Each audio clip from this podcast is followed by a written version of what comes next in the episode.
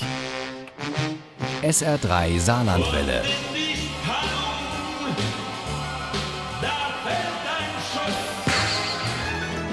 Der Krimi-Tipp. Peng Peng macht diesmal in Dänemark. Dänemark, das ist ja der, das Land, in dem Jussi Adler Olsen so der König der Krimi-Autoren ist. Habe ich ja kurz vorhin schon erwähnt. Und jetzt macht sich aber einer auf den Weg, ihm diesen Rang abzulaufen.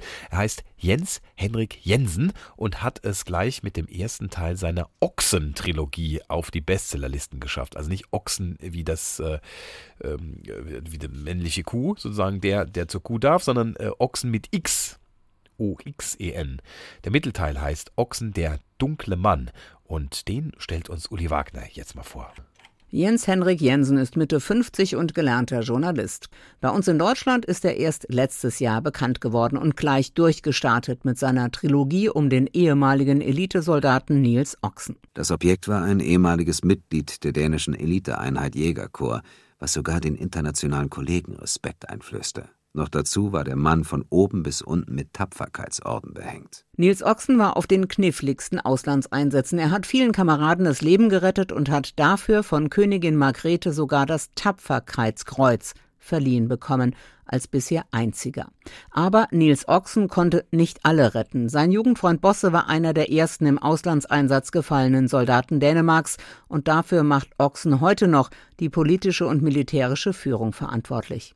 Jens Henrik Jensen, der diesen Nils Ochsen geschaffen hat und fleißig Deutsch übt, damit er mit seinen vielen deutschen Fans auch reden kann, beschreibt ihn so. Er möchte gern äh, allein bleiben, also er will nicht mit, äh, mit anderen Leuten zu tun haben. Aber ja, das ist äh, natürlich nicht möglich für ihn. Weil er sowohl vom Inlandsgeheimdienst gesucht wird, als auch vom Danehof, einer verschworenen Gemeinschaft. Dies ist der Danehof. Ein, ein Geheimbund. Ochsen hat sich schon einmal vom Chef des Geheimdienstes und vor allem von dessen Mitarbeiterin, die so heißt wie die Königin, um den Finger wickeln lassen und will mit keinem mehr etwas zu tun haben. Und so beginnt Ochsen 2. Es ist in Mitte des Nachts, Neujahrsabend, ja, aber eigentlich der Ochsen weiß es nicht. Er hält sich in der Nähe eines Hofes auf, bemerkt, wie der alte Besitzer überfallen werden soll, rettet ihn und darf zum Dank bei ihm bleiben und arbeiten. Und er schuftet wie ein Tier, findet Fisch, der Besitzer von Teichen und Wäldern. Das ist gut äh, für seine Traumen, ja, so hart zu arbeiten. Und Ochsen hat viele Traumen.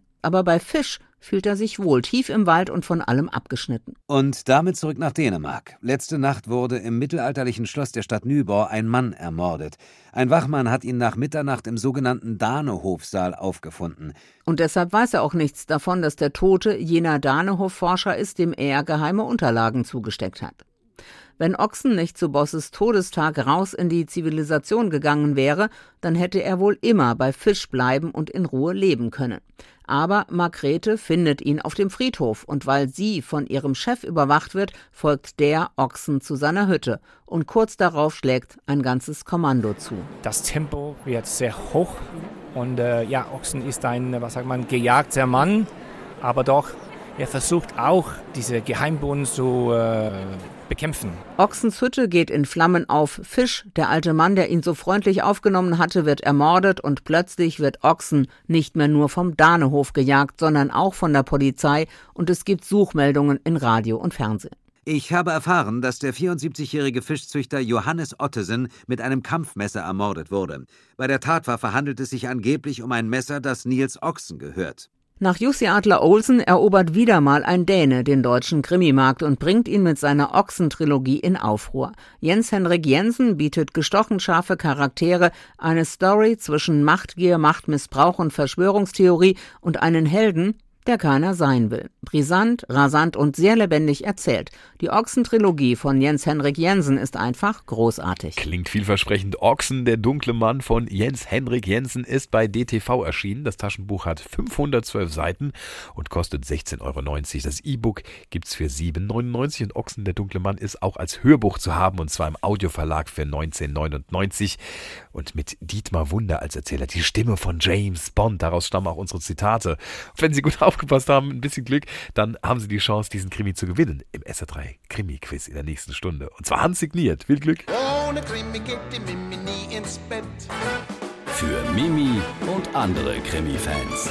SR3 Saarlandwelle. Hören, was ein Land fühlt.